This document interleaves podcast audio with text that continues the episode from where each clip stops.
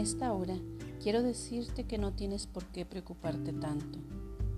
Hijo mío, tengo un gran anhelo en mi corazón. Deseo verte gozar de la presencia de Dios en el cielo.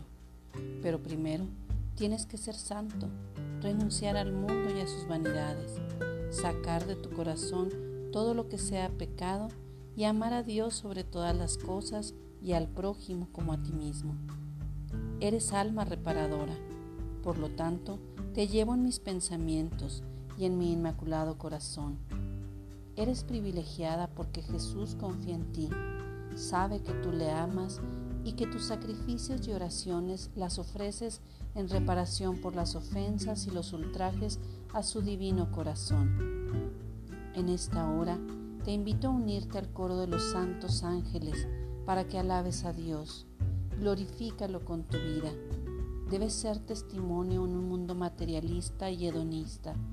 Las personas deben percibir en ti la presencia de Jesús en tu corazón, el brillo y la transparencia de tu mirada, la sonrisa de tus labios te delatan frente a los hombres que eres mi fiel esclavo de amor. Tus palabras deben ser palabras que edifiquen a tus hermanos. Tu actitud debe ser una actitud de recogimiento, porque no dejas de pensar en Jesús. En esta hora, entrégame tus problemas, aquellos miedos que por vergüenza no se los has contado a las personas que tú amas. A veces te muestras fuerte para disimular tu impotencia, tu temor a la soledad.